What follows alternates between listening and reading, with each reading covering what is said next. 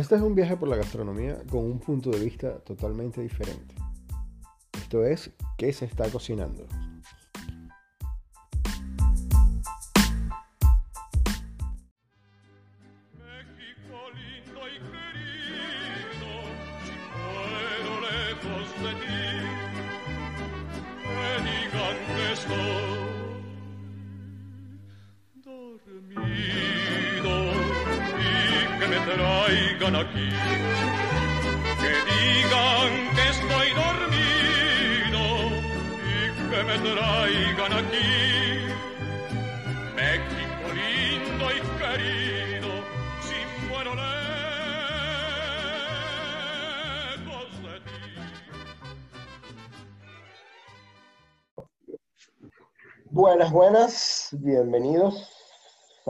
Desde este lado de su dispositivo. Les habla Jairo Oliveros. Esto es ¿Qué se está cocinando? Y esta semana vamos a hablar de comida mexicana. Comida mexicana, riquísima. Eh, y tengo La una mejor invitada. del mundo. Esa, esa.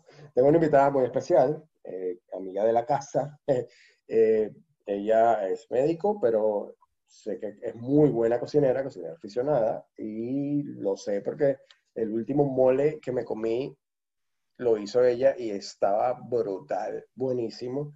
Eh, como tenía años que no me comía un mole, desde que trabajé en un restaurante mexicano hace, uf. Eh, ella es Maxine Arismendi, bienvenida Maxine.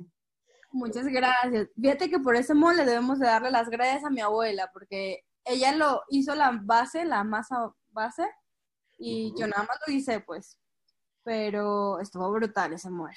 Buenísimo, buenísimo, buenísimo. Los tacos estuvieron divinos, divinos. Max, preséntate. ¿Qué haces? ¿Qué te dedicas? Eh, yo te estoy invitando también a ti, porque obvio eres la persona indicada, porque sé que, bueno, tienes una pasión por tu comida propia y además te la debía. Yo siento que estaba en deuda porque cuando yo cuando hice el, el- el episodio de Netflix and Snacks, la invitación era para ti y para tu esposo, que los dos son los que hacen eh, estas reseñas de Netflix en YouTube. Y él se fue de vivo. Llegó solo.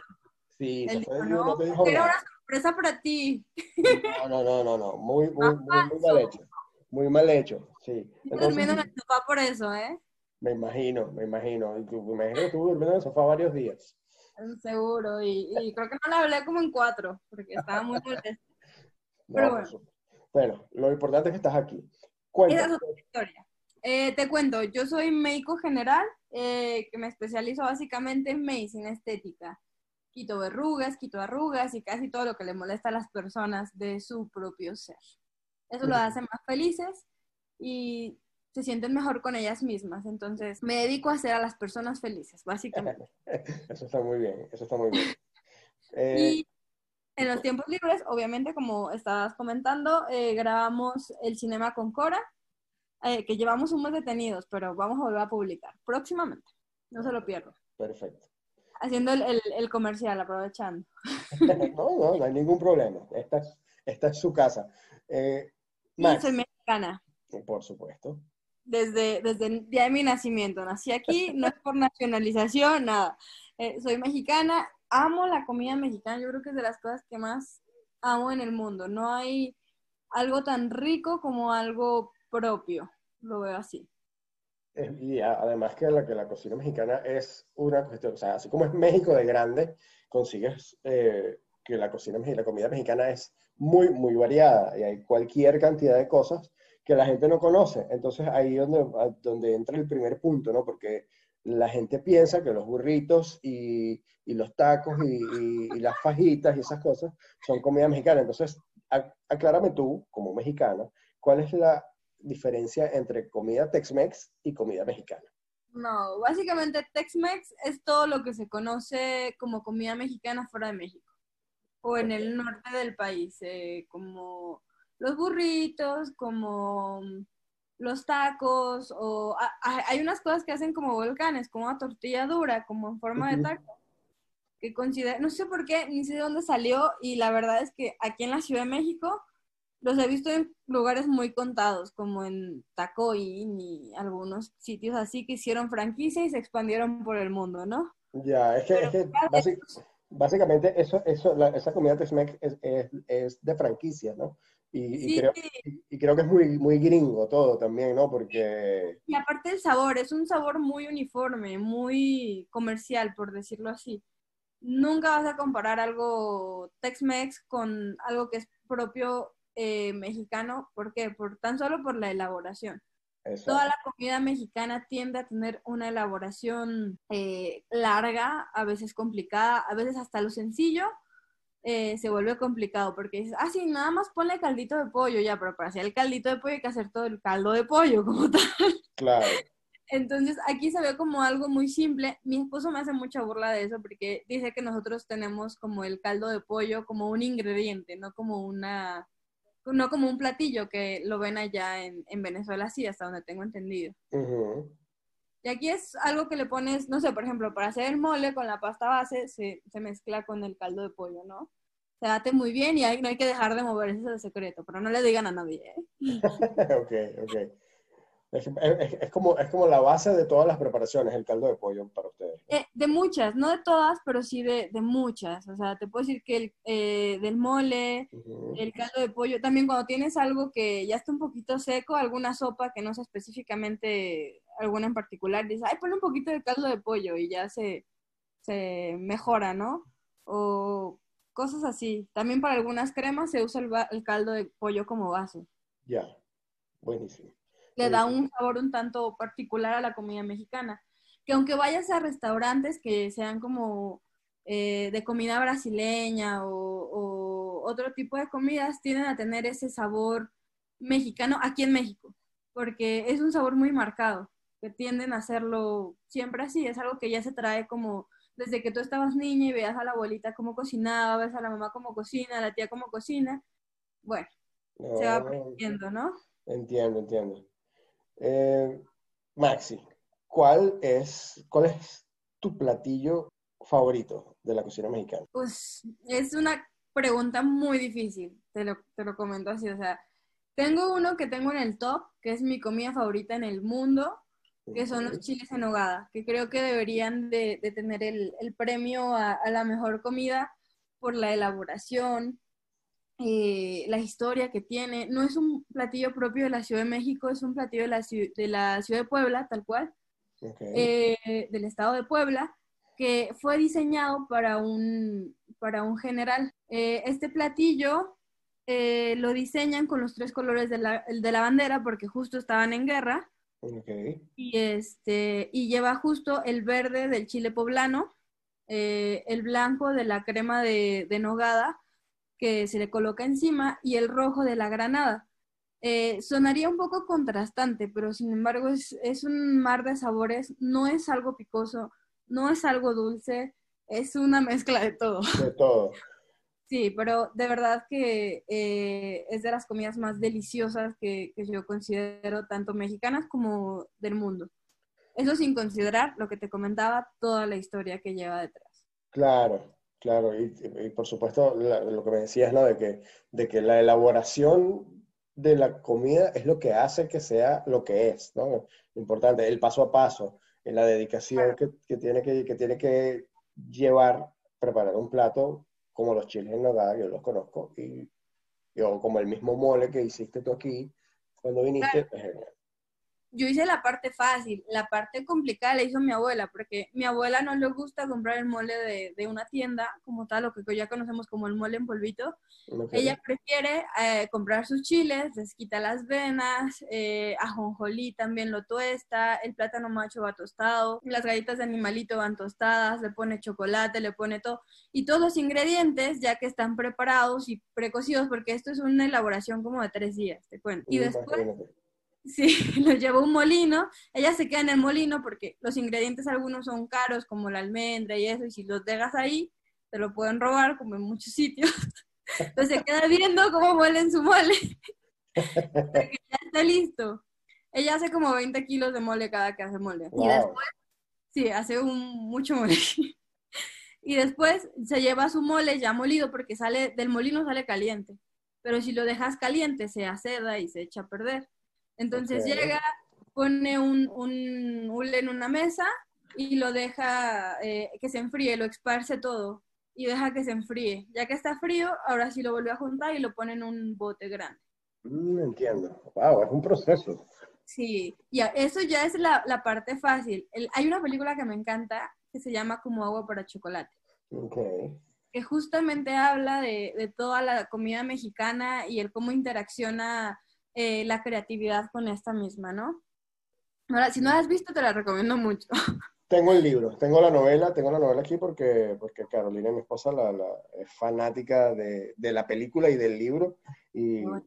la verdad es increíble, súper, súper, Claro. súper increíble. Y justamente ahí muestran cómo antes de usar el molino, que yo te comento que ya mi abuela ya está como en sus 75, 70 y tantos años, Ok. este, ya no, no usa nada tan artesanal, lo lleva al molino. Pero antes, cuando yo era joven, usaban una cosa que se llama metate, que es como Mm. una piedra grande, lisa, como un cuadrado de piedra, y otra piedra redonda, como un pistilo, y con eso iban moliendo. Ok. Y era un trabajo. Sí, suena como un trabajo de verdad. Y ahí sí, ese sí era un trabajo más, más fuerte, ¿no? Ahorita nada más es trabajo, sí, desvenar los chiles y tostar todos los ingredientes y que quede, tiene que quedar justo en el punto. Porque si se pasa de quemado la jonjolí, o sea, si, si se tuesta más de lo que debe, amarga el mole. Si el Mm, plátano no se quema, amarga el mole. Sí, o sea, cualquier cosa tiene que quedar justo en el punto. en el y- punto. Sí, Bueno, y eso lo, lo saben solo las abuelas. sí, yo me he intentado pegar un poco, pero sí, es, es mucho tiempo y es trabajo serio. Mm, bien. Mira, Max, te comentábamos hace un, hace un minuto que el, el- México es muy grande y, y por eso el- o sea, la variedad de platillos y la variedad de comida que hay es, y es enorme, es inmensa. Yo diría que casi que infinita. Tanto así que, o sea, desde el 2010, si mal no recuerdo, eh, la gastronomía mexicana eh, pasó a ser patrimonio cultural de la humanidad, ¿no? Decretado por la, por la UNESCO. Así es. Entonces, Este, pero no solo eso, este fue el, el parteaguas para que decretaran también a, a otras comidas como patrimonio. Eh, pero este, ¿por qué, por qué lo decidieron decretar como patrimonio? Siempre es una guerra con todos que me dicen que la comida mexicana no es buena o no es tan buena o no es para tanto. Y yo saco este, este punto a relucir porque, porque la comida mexicana se volvió el patrimonio intangible, no solo por las recetas, no solo por la preparación de las abuelas, sino desde el adquirir las materias primas básicas. Aquí todavía se ocupa eh, el cosechar a mano, no usan tantas máquinas, eh, todo es lo más natural que, que puedas encontrar, lo, lo puedes ver aquí. Entonces, eso también eh, fue considerado para lo del patrimonio intangible. Mm, Desde el cómo adquieren eh, todos los, los, los ingredientes para su, su cocción. Inclusive, eh, algunos, bueno, eso todavía me pasó con mi abuela, ahorita ya es muy raro verlo, pero te comentaba que yo vivo en un pueblito. Ajá. Entonces, aquí de verdad puedes ir con la señora que tiene vacas y compras tu litro de leche bronca. O con la Ah. señora que tiene gallinas y compras tus huevos criollos, ¿no? Y todavía se encuentran esas cosas. Y está- te estoy hablando que yo estoy en la Ciudad de México. Sí, en las orillas y lo que quieras, pero es Ciudad de México. Entonces, mientras más te vas alejando, más, eh, más cosas así encuentras. Y encuentras un queso delicioso que pocas veces los he probado, como los que hacen aquí, que son eh, los lecheros, hacen su queso. Y es otro sabor, no es como el del súper. No, por supuesto. No, Y a mí eso me parece fantástico porque yo estoy totalmente en contra. Ya la gente que me ha escuchado desde el inicio sabe que estoy totalmente en contra de los alimentos ultraprocesados. Lo natural, lo hecho así a mano artesanal, siempre es lo mejor, es lo más sano, es lo más saludable, es lo más rico, Más rico aparte. es lo más rico. Entonces, eso, eso, eso también me parece que es un aspecto, eh, no, no, quiero, no quiero compararlo, pues, pero es un aspecto que, que tiene muy en común la gastronomía mexicana con la peruana, pues que hay mucho todavía de esa siembra a mano, de esa cosecha a mano. de esa- entonces, entonces eso, eso, eso me imagino que es lo que hace que se tome la determinación de que sea patrimonio intangible del- de, la, de la humanidad. Me parece Así fantástico. Y algo bien importante que, que es de aquí de, de México es la cuestión de que depende de la zona que estés, es lo que vas a comer. Ajá, no eso- es la misma comida en todos lados. Eh, Justamente eso, es- eso te iba a preguntar, ¿no? ¿Cómo es la, o sea, la tú- varía muchísimo, por supuesto, de, de región a región, ¿no? Claro, totalmente. Mira, eh, aquí en la Ciudad de México se ve un poco de todo. No te voy a decir que predomina más algo o, u otra cosa. Lo que sí es muy importante es el horario de los tacos. Ah, tienen horario. Sí, claro. Eh, y más que por quererlo o no comer, es que no los encuentras. O sea, por ejemplo, los tacos al pastor únicamente son en la noche. Eh, los tacos de canasta, no sé si los conozcas, hayas escuchado hablar de ellos. Sí. Son unos tacos sudaditos, eh, solo son en la mañana, como para desayuno. Los tacos de carnitas con la birria, igual son como desayuno, comida, y ya no los vas a encontrar en la noche, o muy difícilmente. Wow. Y la barbacoa, por ejemplo, en Pachuca, eh, ahí tienes que ir en la madrugada, porque a las 4 o 5 de la mañana abren su hoyo, montan las hojas de plátano, ponen la carne y la, ya la aderezan para que a las 7 de la mañana esté saliendo la carne del hoyo. Y se le llama barbacoa de hoyo, justamente. Mm, mira, vale, qué interesante. Eso, Sí. eso, o bajo tierra, ¿no? Se, se, se, hoyo bajo Sí, tierra. sí, Son bajo tierra, son de hoyo y también son súper ricas. Wow, genial. Buenísimo eso. por ejemplo, de Pachuca, la barbacoa, ahí vas a encontrar mucho de eso y en todos lados, ¿no? Y los pastes tienden a ser mucho de allá. Eh, de Oaxaca, yo también consideraría que es de los sitios con más comida propia de, de México que tienen, que son las tlayudas, el, el mezcal o la crema de mezcal también se usa mucho allá como bebida alcohólica. Los chapulines, que parecieran asquerosos y así como, pero la verdad es que son muy ricos. Sí, bueno, hay gente que tal vez no le entra, pero fíjate que por lo menos nosotros en Venezuela tenemos eh, un... Las hacemos- hormigas, ¿no? Ajá, exacto, hay un picante, que es el, el picante catara que se hace, que se Con el culo de la hormiga. con el culo de la hormiga, de la hormiga, lo que, lo que llaman la hormiga de fuego, que nosotros le decimos el bachaco, que es la hormiga grande. Y Sí, me dieron a probar hace... Ya tiene un tiempo. Fui a un restaurante venezolano y me lo dieron a probar ahí. sí, no, y, y- va picando de a poquito, ¿no? sí, es buenísimo. Y de hecho hay, hay, hay un, hay, una, hay un chef, ahorita no recuerdo el nombre, eh, que se dedica a hacer comida amazónica. Entonces sí, hay muchos insectos y muchas cositas que, que tal vez a la gente no, no le entraría, pero fíjate que siempre, desde que yo tengo memoria, he visto eh, como parte de la comida mexicana los chapulines. Y- Ay, son deliciosos. Compartí cuando estaba en la universidad, este, yo vivía en un dormitorio para niñas y compartía habitación con una chica que era de allá, o sigue siendo de allá, de Oaxaca. Ujú. Yo la verdad es que en mi vida había probado un chapulín. ¿Y cómo yo voy a probar un chapulín? O sea, no, jamás. Bueno, ella hizo que cambiara de opinión y los empecé a probar. Y la verdad es que son una cosa exquisita. Y algo que hacen que yo no sabía, pero cuando ya tienen un tiempo guardados para que no se echen a perder, los vuelven a pasar en, en fuego y les ponen un poquito más de sal. Y quedan otra vez como si se acabaran de hacer. Oh, quedan, quedan crocantitos. Ajá, y quedan riquísimos. Por ejemplo, ella me decía, es que yo les quito las patas porque me da cosita sentir sus patas. Pero yo me los comía completos, con todo y patas, a mí me encantaban. Buenísimo, buenísimo. Esos son de Oaxaca también. Sí, de Oaxaca. Aquí en la ciudad es difícil conseguirlos y son caros aparte, porque una bandejita que es medio puñito te cuesta como un dólar más o menos. Ah, No, bueno, no son sí. baratos aquí, pues. Allá yo creo que sí, porque ella traía por kilos eh, de allá de Oaxaca. Mm. ¿Y qué, cuál sería un, un platillo así típico, típico del DF? Tú que eres del DF. Este, ah, depende cómo lo llames. eh, hay, ah, hay un pleito casado. Antes de irme al plato típico de la Ciudad de México, voy con el pleito casado que hay entre los que son de fuera de la Ciudad de México con los que son de la Ciudad de México, que es este, la quesadilla va con queso o sin queso. Ah, ya. Ese es Interesante. un clásico de, no, es que los de fuera de la ciudad dicen que como la quesadilla eh, va a llevar queso, o sea, la quesadilla solamente es por la forma de la tortilla. Ok. Y los de la Ciudad de México dicen, no, es que la, que- la palabra quesadilla viene de queso, tiene que llevar queso.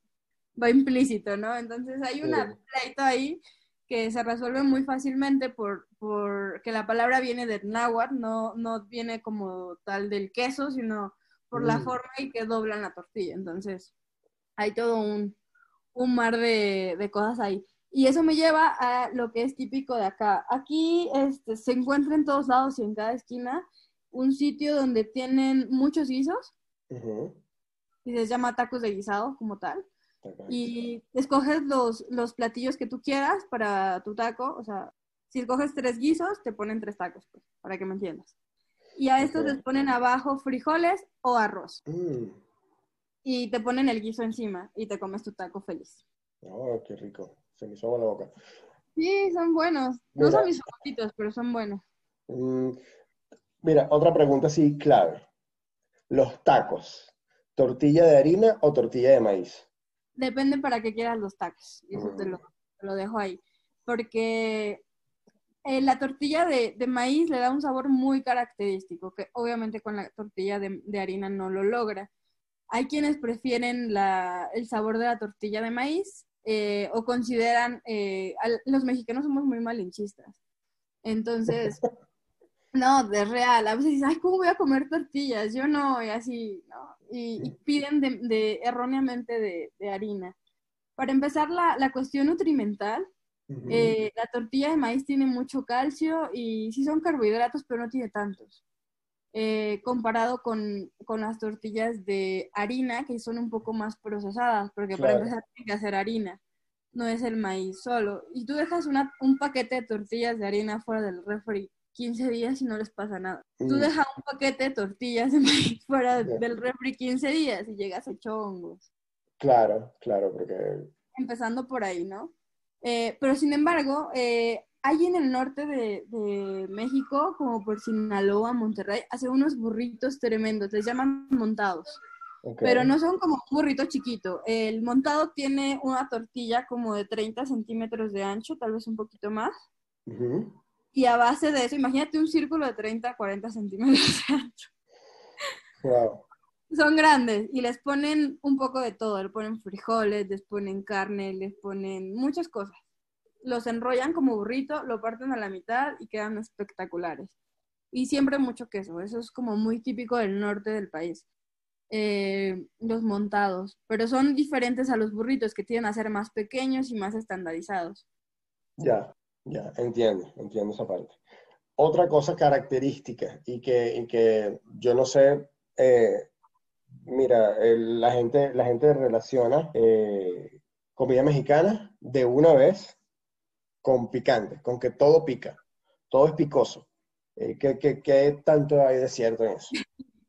Dicen que hasta, que hasta las golosinas dulces tienen, tienen chile, tienen picante. Eso, mira, te voy a contar. Estábamos eh, camino a, creo que a Pachuca, Puebla, algún sitio así, mi esposo y yo.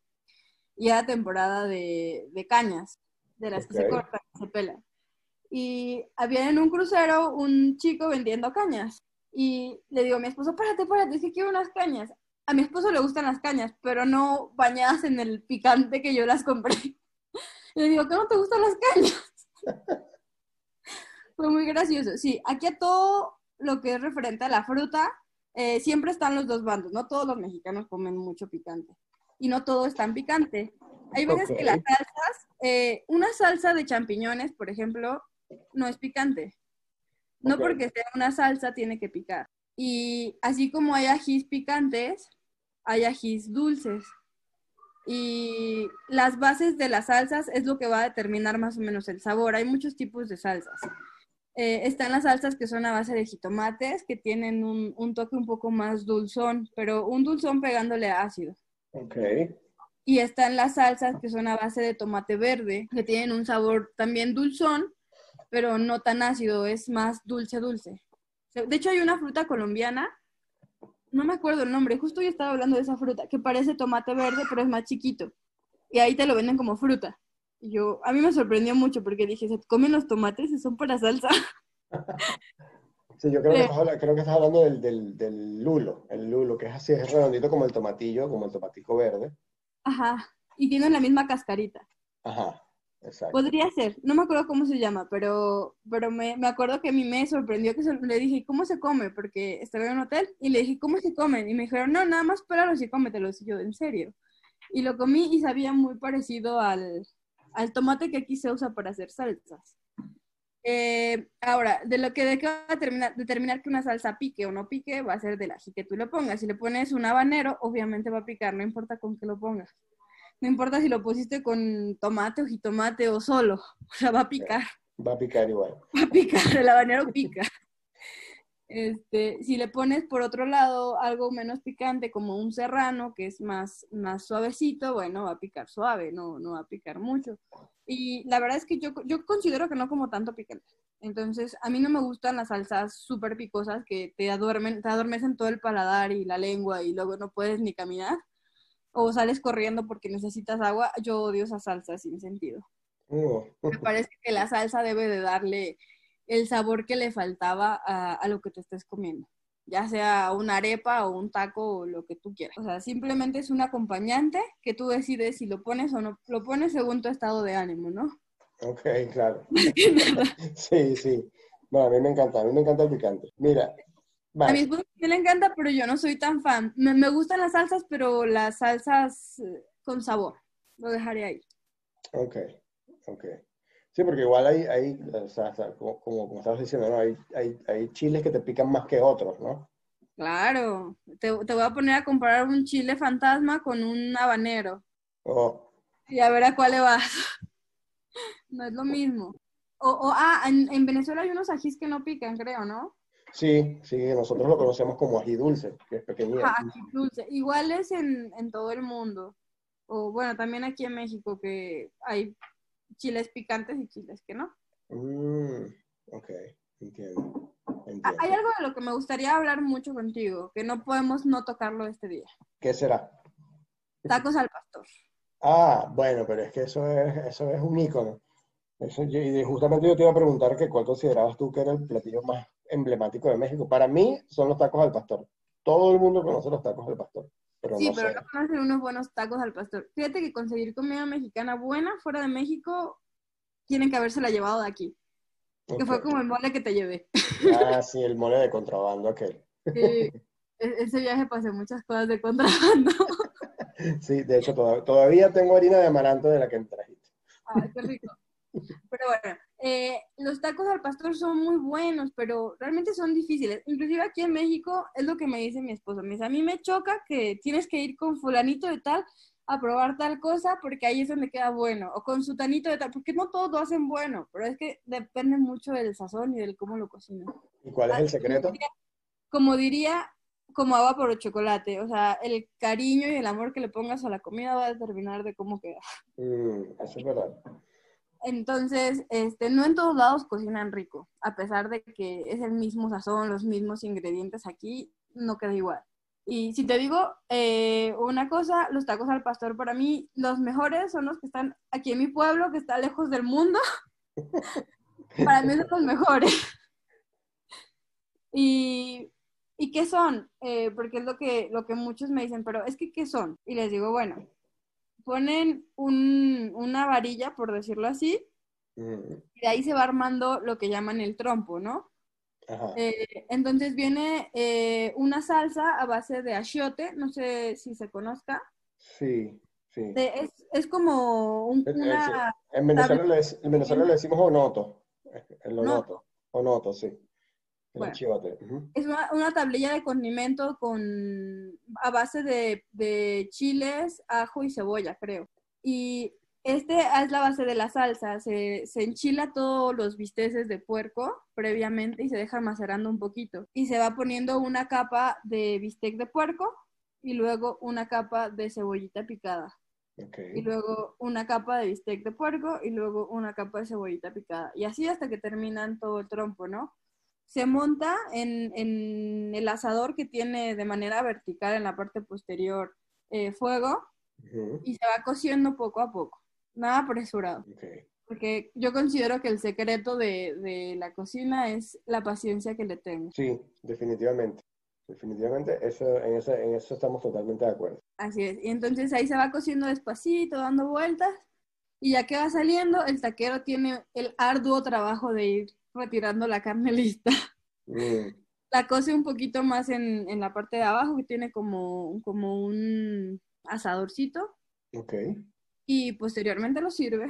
o algunos lo sirven directo del trompo, pero me parece que da un poco más de sabor que se cosan abajo. Ya, la salsa hay, mira, fíjate, para que tú veas que, que para comer unos buenos tacos al pastor tiene que ser en México. Y yo los he probado fuera de México, obvio, eh, porque no he ido a México todavía. Cuando quieras estás cordialmente invitado. Y, y he probado tacos al pastor que llevan la salsa hecha con piña y algunos tacos al pastor que llevan la salsa hecha con naranja. Y yo digo, mm, ¿qué pasó aquí? Salsa con piña y naranja. Eh, bueno, aquí el taquero de acá, de la, de la esquina, usa una salsa de árbol, de chile de árbol. Chile de árbol, ok. No es muy picosa, no es eh, tampoco tan suave, pero les da un sabor que, que bárbaro. La piña se las pone encima Ok, y va asadita también, porque Va. arriba de todo el trompo le monta una piña y se va también cociendo. Mm, ok, ok. Fíjate. Y así, Bueno. así es como se come aquí, al menos. Bien, entonces, o sea, ¿tú consideras que los tacos al pastor es así como que el plato emblemático de México? Yo creo que si a cualquier eh, extranjero que venga al país le preguntan cuál fue su comida favorita, eh, todos te van a decir que tacos al pastor.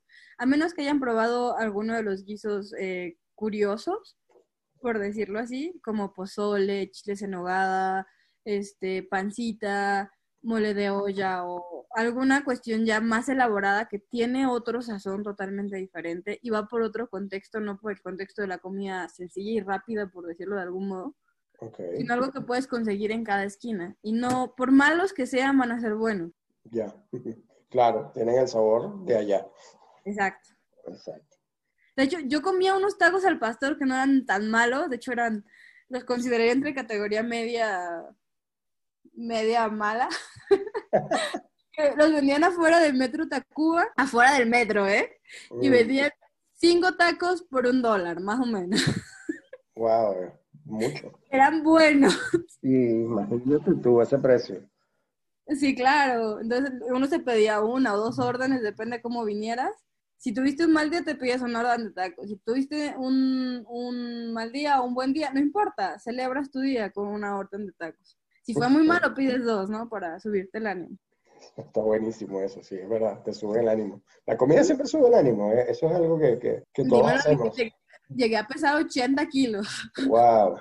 durante la pandemia. Digo, soy chiquita. Entonces, imagínate. Sí, parecía un barrilito.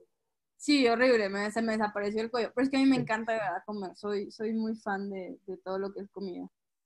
Ah, qué bueno, qué bueno. Mira, Maxi, hay, hay entre toda esta variedad de- de- de platillos que hay en México, yo entiendo, por, por lo que he leído y la gente que he conocido de allá, incluyéndote, que eh, hay tradiciones, o sea, hay, hay platillos que están ligados a tradiciones, meji- a- tradiciones. a, a tradiciones mexicanas, a ciertas fechas y, y- y ciertas celebraciones. ¿Cuál, cuál es así la, la- la que tú consideras que son las más llamativas o que la Emblemáticas. Ajá.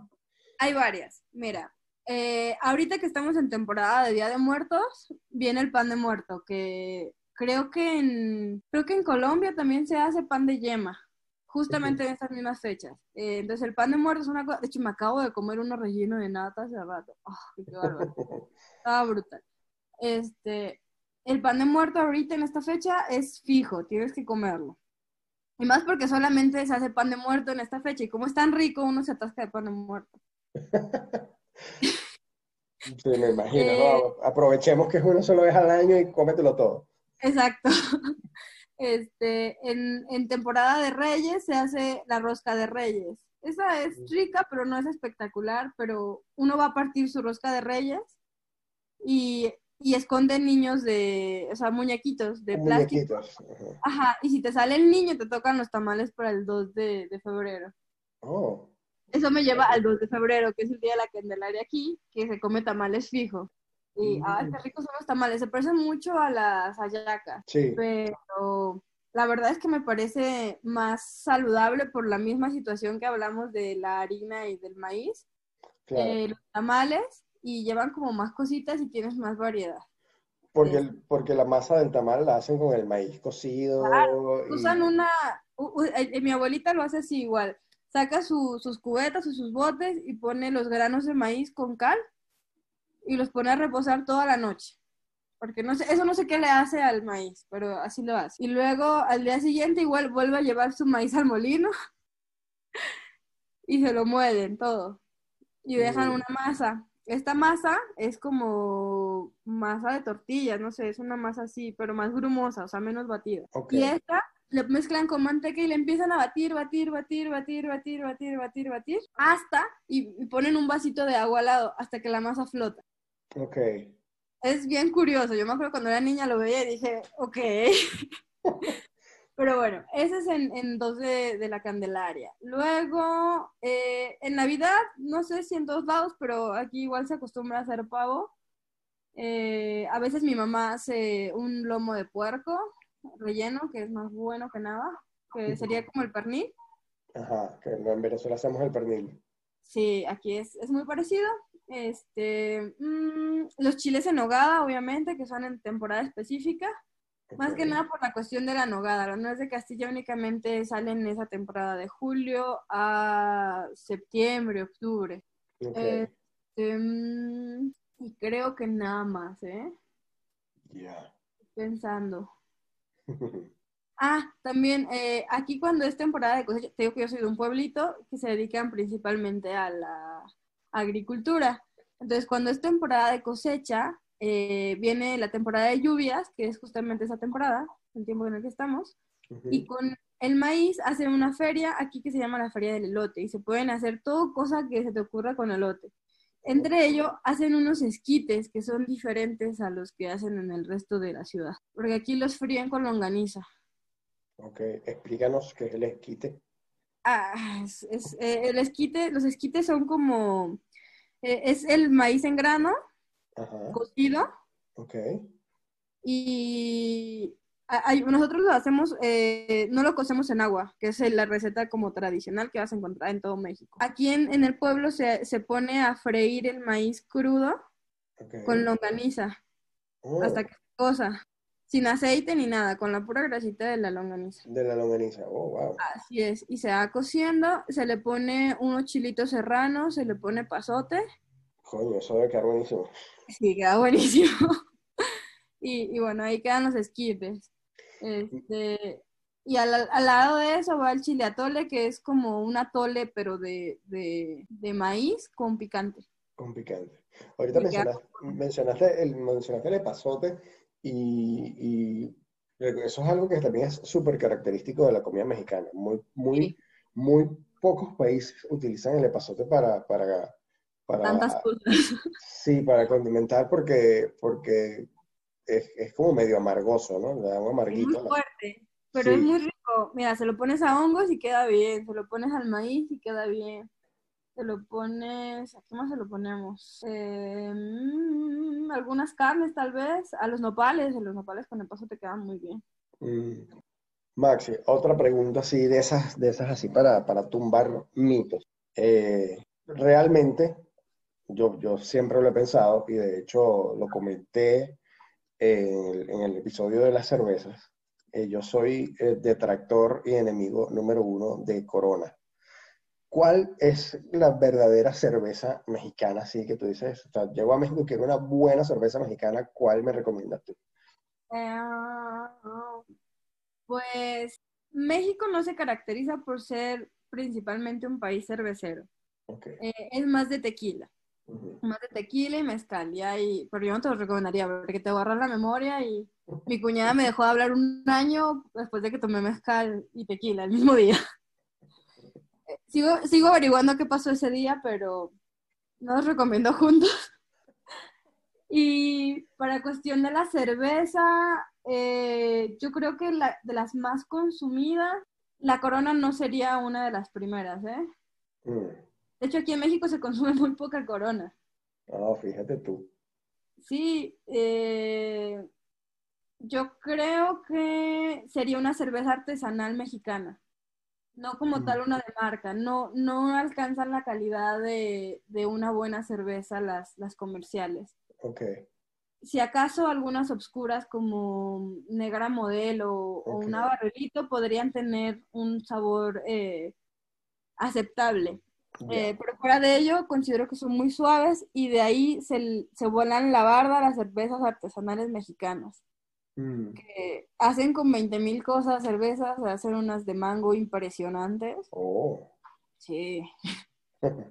Y, y son, son, y, la- y las encuentras eh, en sitios eh, comunes, o sea, vas a, a cualquier sitio del centro que sea como una cervecería y a veces tienen su marca propia de, de cerveza. Mm, bien, rico. Mira, y ahora que, y ahora que, ahora que los mencionaste, para ti, ¿tequila o mezcal? Us, yo creo que ninguna. Bueno, Te yo digo te que conozco, ya- yo- yo Insisto te que mi me dejó de hablar casi un año. bueno, yo te conozco y tú eres más de vino, pero que, Exacto. que, eh, eh, que el, el mezcal, el mezcal es muy propio, es muy mexicano, Es muy fuerte y tiene toda, fuerte. toda su cultura. sí, tiene todo un proceso de elaboración. Sí, porque, lo que se conoce, se conoce más el tequila fuera de México que el mezcal. Por Sí. digo, el mezcal es muy, es muy de ustedes. El mezcal es muy peligroso. Aparte, los modos de preparación, como se preparan los pueblitos, a veces no tienen eh, la calibración y la limpieza necesaria y a veces van medio tóxicos. Oh, Entonces, si compran un mezcal, les recomiendo que sea de alguna marca en específico por, por esa cuestión más que otra cosa. wow. Este, sí, eh, pero tiene el proceso de destilación de, del- del mezcal y del tequila es muy específico y tiene que llegar a ciertos grados y tiene que, que cubrir ciertos requerimientos para que sean bebidas que no son tóxicas, porque Mm, pasan a tener algunos, eh, algún proceso de eliminación donde se eliminan justo lo que es lo tóxico de estas bebidas. ok, Es, ok. es bien interesante. Y yo creo que me quedaría con tequila, porque el mezcal es demasiado para mí. Muy bien, bueno, fíjate, lo dice una mexicana, imagínate tú. Sí, Sí, pero sí, no, yo he visto, yo he visto, yo he visto gente de verdad agarrar unas borracheras épicas con mezcal. son muy fuertes. Aparte, él me, me dijo alguna vez un amigo que le gustaba mucho el mezcal, que se ponía un poquito de mezcal en la mano, lo frotaba entre sus manos, como para darse calor, y cuando la separaba decía, mira, un buen mezcal debe de oler como a balazo, coño. como a balazo, como a metal, como quemado, no sé, algo así. Wow, qué loco. Eso fue la- las palabras que usó. Imagínate tú. Imagínate tú. Wow, mira, Max, esto, ha si- esto ha sido bien, bien, bien interesante. Todo, todo, de verdad. Eh, ¿qué, así como a, a manera de, de- de cierre, qué recomendación le das tú a la gente que quiere probar comida mexicana? Aparte de que, obvio, vayan a México, pero ¿qué sugerencias hay para la gente que no puede o no tiene la posibilidad de ir a México y que va a comer o intentar probar comida mexicana fuera de México? es complicado comer comida mexicana fuera de México porque los ingredientes que tenemos aquí son demasiado variados. Aquí encuentras mayonesas con chipotle, mayonesas con limón, mayonesa sola, mayonesa con tajín, mayonesa con lo que tú quieras, casi casi. Y mostazas igual. Y así con todos los ingredientes. La variedad de ingredientes que tenemos aquí lamentablemente no se encuentra afuera. Eh, yo les recomiendo que busquen un círculo de, de mexicanos que estén en el país y, y que intenten acercarse a ellos para, para que conozcan los sitios que son mejor en, en ese país. O con las mismas recomendaciones a veces que dejan en, en los, en los eh, en las páginas de internet.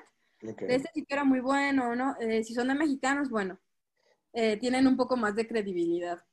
Pero fuera sí es complicado. Eh, yo para hacer unas enchiladas de mole usé una nata venezolana que encontré porque no había crema con sabor en, en Mm, Santiago de Chile, por ejemplo.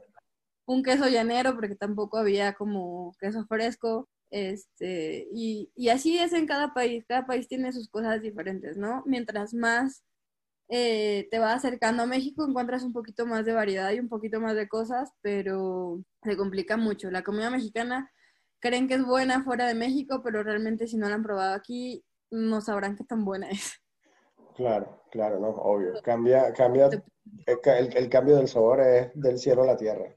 Brutal. O sea, y por muy buena que sea, de hecho yo opté por no comer comida mexicana fuera, porque era una excepción tras otra. Y mejor pruebo la comida propia del país, que es más, más acertado. Sí, sí. por lo general, por lo general tiende a ser más acertado comer la comida del país al que llegas que buscarte. Porque siempre pasa, ¿no? Que tú llegas como extranjero a un país y entonces te quieren llevar a probar, mira, te traje, te voy a llevar a que comas en este sitio que es comida mexicana y tú, no, por favor. Claro, sí, y es muy difícil. Yo, por ejemplo, ahí en Santiago busqué varios restaurantes y cuando fui, este, estaba dentro de los principales del menú, creo que burritos, y dije, no, este no es el sitio que necesito.